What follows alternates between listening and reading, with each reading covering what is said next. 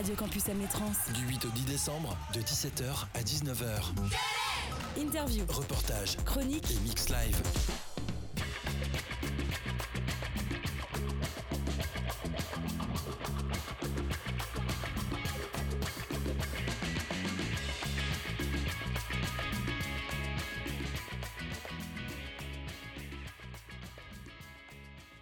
So don't be fooled by their fringed uh, strings and pastel-colored Stetsons. This pair of cowboys doesn't come from the U.S., no, but from another kind of Wild West, the Faroe, Fa- Faroe Islands. Faroe Islands. Faroe Islands.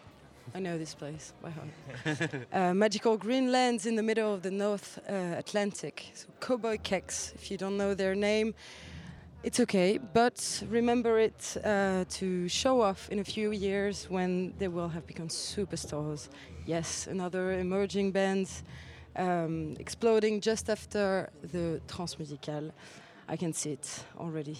Is it country music? Is it electronic music, pop music, rock music? We don't really know. It's some sort of mashup that actually does work. We don't really know how. We, we just ask ourselves why it didn't pop up before because it really works. So, Countronica, as you, you guys say, we'll talk about it later.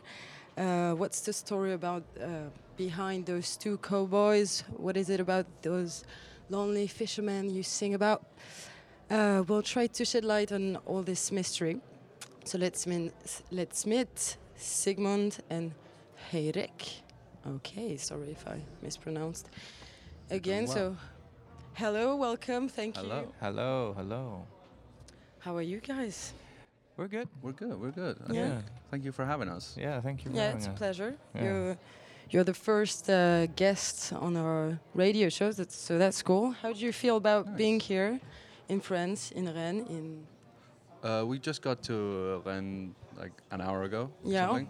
Um, So you went straight so, in here. so- yeah. So Okay, we've so seen you this have room. No and- idea where you are. yeah. Yeah. Well, we had some wine. That's good. Okay, Yeah, fair we enough. got some wine. Very French. French for breakfast.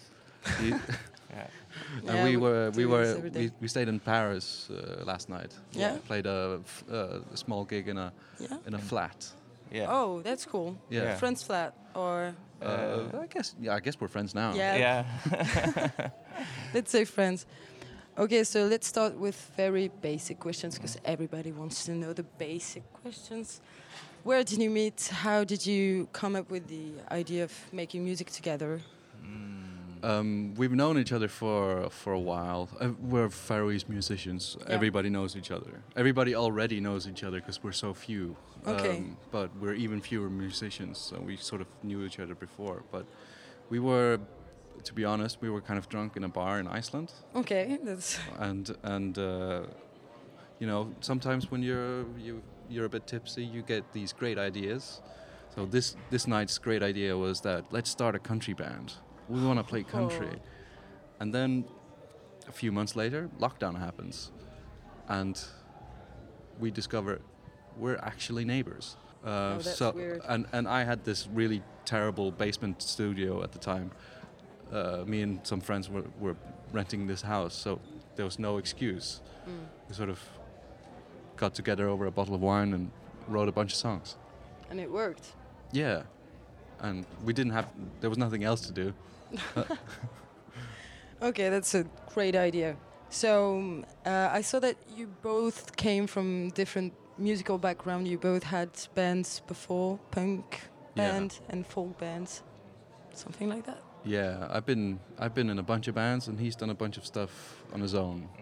like, uh, but where we both of us are like similar is like we really like old school stuff. Mm. So we really like old school um, country music, for example. Like, um, yeah, and and we were just sort of bonded over that, Okay. and that's where we were like, yeah, let's make this country band. and uh, so, yeah, and he's like from a more punk back background. I'm more into like um, Roy Orbison and Patsy Cline sort of stuff. Okay. So, uh, but he likes that too. So we like sort of mixed it all. Yeah, we were really drunk, and uh, and we and uh, the electronic part came accidentally because we needed a metronome, and we didn't have a metronome where we were. We just had like uh, what was it called that you had? Uh, I, I, I at the time I, I would use um, I don't I should I be ta- talking like technical stuff? no, but it's Oh, you can try. Uh, b- It's it might be boring for for listeners. If it's but, boring, but, I'll just but, cut it out, But if it's like yeah, it's studio magicry.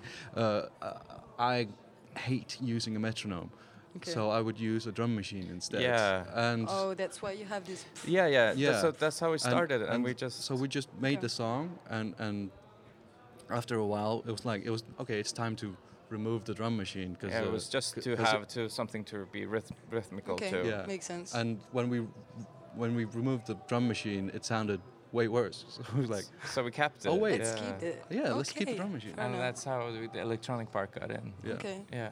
And is that a thing um, back home to like country music, or is this a coincidence? Oh no, country music is like a huge thing where Yeah. we come from Yeah. because uh, we have a lot of sailors. Uh, it's like a fisherman society, Faroe Mhm. Islands. So a lot of fishermen go to like different places. So back in the 50s, they went a lot to America, and they brought records back.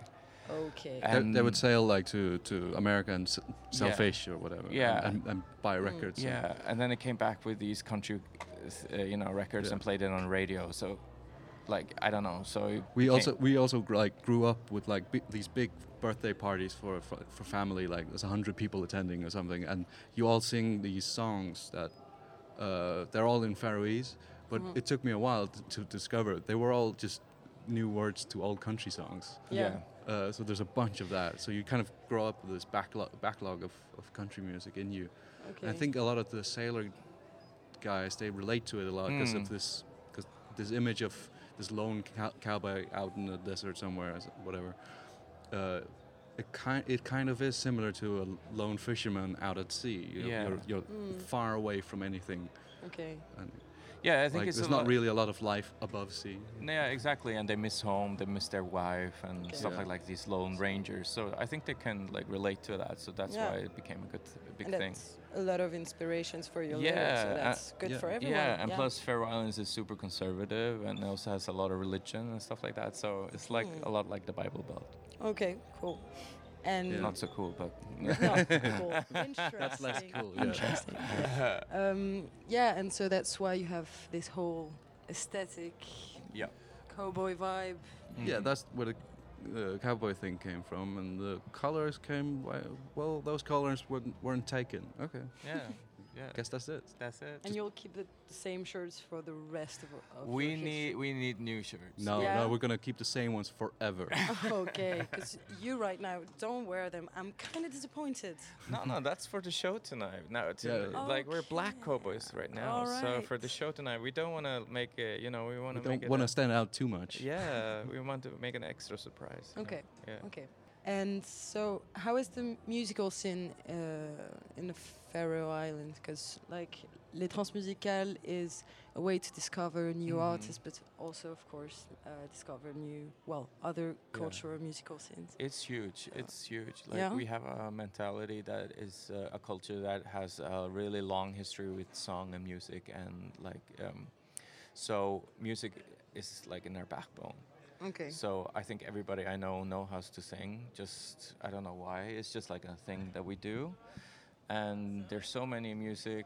There's so much music there, but I um, I don't think we think about it. We're like that's just a part of it. Is Okay. It's So really literally- part of everything. There is like there's a lot of music. For a while, there would be like it's fifty thousand people, and uh, and there'll be an album, new album each week from somebody. Yeah Okay. Uh, Yeah. It's a s- whole thing. So yeah. there's a lot of music, happening. and basically no no music industry. no. It's, like, Okay. it's just completely outside of everything. Yeah, there's no like managers. There's no. yeah. Okay. We're not even anything. on Spotify, you know. Like Faroe Okay. Islands is not even registered as a place. Yeah. So- So, like, we, if if uh, if somebody releases a song on Spotify and it does really well, it'll show up on like top Denmark. top Danish hits this week or something. Yeah. Frustrating, Yeah. right? Yeah. we don't really exist. Yeah, but we don't really exist. We're just like in this bubble. Nobody knows us. Okay. yeah, And it's in great. in general, the the lyrics are in English or in No, it's Faroese? mixed. It's mixed. Yeah. Yeah. Yeah. But you guys always write in English. Uh, we have one. now. We, we have one song in Faroese though. oh, Yeah. yeah, I Yeah. listened to it, of Yeah. course. I did Um, my well- homeworks. Uh, Heiðrik had this really interesting uh, line the other day. Of he, he said the reason he wrote in English was that most of his songs were like variations of love songs, and his love life has.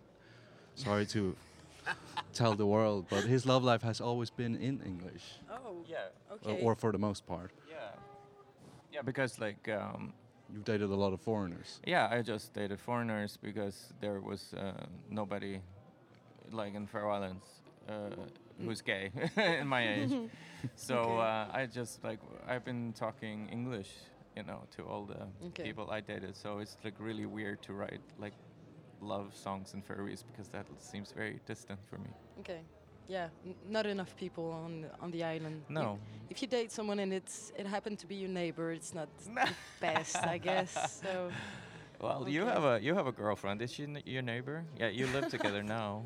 Yeah. Yes, yeah. we live in the same house. And it's- oh, yeah. that's that little. Oh, okay. Uh, no, but she did grow up on the same street that I went to kindergarten in. Oh, okay. Okay, getting weirder.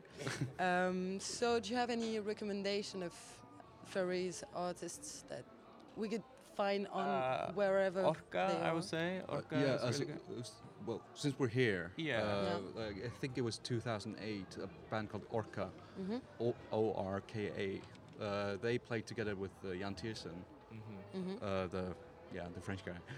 uh, uh, they played here together. Um, Yeah. Okay, yeah. And they still play together actually. Yeah. Um, Okay. The Jens, the main guy, main dude in Orka, has just been on a like three month tour with uh, Yann Tiersen Yeah. like a few months ago. Um, but th- I think that all started here at Trans. Yeah. Um, Yeah. So definitely Orka. I would yeah, say. definitely check that out if you like Transparent Mm, Scarlet. yeah. Um, and And- what else? I don't know. Brynjolfur is a good. Um, That's his cousin. Yeah, but he's really good. And Janus Rasmussen is really good too. Yeah, that's your childhood friend. And Zacharias as well. also your Jesus childhood Christ. friend. Well, I'm friends with all of them. What can I say? It's a small community. and uh, Joe and the Shit Boys. Ch- He's, yeah, check out he's, Joe- He's in the band. That's the Joe. other band I'm in. Check of that out. course. It's super Of course. Who else is doing cool stuff? We Co- know Connie, every- Connie Cass Connie has Cass been is doing cool. cool stuff. Yeah. Um, Guðrið Hansdóttir. Guðrið Hansdóttir, definitely check her out. Yeah, she made she's this great album in Faroese this year, Yeah. Yeah. which singing Yeah. poems that my cousin wrote actually. But Okay, I love that. I think we're, I don't know, we're probably going to discover if we try My Heritage we're probably cousins or something like that. uh, Yeah, I'm there sure. is a very good chance that we're very, we are very inbred. We might be very inbred actually. Uh, the Faroes was like 5,000 people for a thousand years. Yeah. Okay. So And after that, they just. We're, we're 55 now, now, so we could fit into a stadium, so that's a lot. Oh, cool. Okay. and of course there's Eivør and Teitur and they they're doing well. Um, uh, B- Brimheim, Brimheim, yeah, you should check her out. Yeah. She's Okay. also on Brimheim. Brimheim is really good. She's like huge in Denmark at Yeah, the she's moment, huge in and, Denmark, and she uh, she needs uh, exposure Yeah, she needs to get out. She needs to get out of Denmark. People who stay in Denmark usually just stay there. Yeah. Yeah. And do you guys have like special special connection with uh, with Denmark, uh, with the musical scene in Denmark? Uh, in Denmark, no. No. Oh, I don't know, I sort of grew, slightly grew up in Denmark. I was born there. I spent my first few years. All my all, all of my first memories are in Yeah. Denmark. However, like I have, I don't really know anybody in the Danish music scene. okay. Um, it's sort of it was too far away. Always, it was a thousand kilometers away. So I mean, Yeah. there are not a lot of Danish people know where Faroe Islands is, even though we're part of it. So Greenland and Faroe Islands have a, have a very difficult relationship to Denmark. So Okay. because of you know Yeah. because of weird stuff. Yeah. stuff, Stuff history. history. Let's say that. Yeah. Yeah. Okay. The And- Greenlanders do have. And they're yeah they're like- more like they have got more of a beef. They got treated way worse. Yeah, Mm, yeah. okay. Let's not get into that. Let's not get into that. Okay. We're in France, so there's Yeah, a let's- bunch of that. The same thing here. you guys have a lot of trouble. We too, were uh, two two nights you ago. think? no. We, no. we had such a great time driving around Paris uh, two nights ago. We saw so many Moroccan and Algerian flags. Yeah. After the wa- it after was the game, Yeah, it was chaos. It were just that was really cool. hanging out, uh, hanging out of the O- of the cars Of the cars? cars. Yeah. With the flag, and it was great. Oh damn! Yeah, so I was going to finish with this question. what's next for you, and well, yeah, if there are artists you want to collaborate with, new projects. Uh, a French guy we really like is um, Mirwais. So if you hear Okay. us, please give us a call. but um, uh, yeah, our next project is that we're gonna no project was the next thing was gonna play Eurosonic in Holland, and after that, and, and we just hope to give a lot of singles out, album out, and uh, okay, yeah. So it's okay, cool. cowboy all the way. Cowboy all the way. Yeah, Oh, that's a cowboy all the way. great way to finish. Yeah. Well, thank you very much for being here with us, and enjoy your gig, enjoy your hand, enjoy friends, enjoy all the rest of your lives. Thank you. Come and see our show. Thank you. Thank you.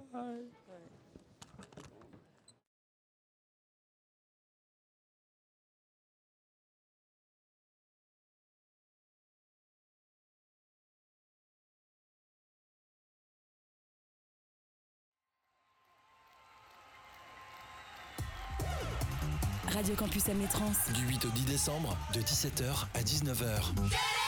Interview, Reportage chronique, et mix live.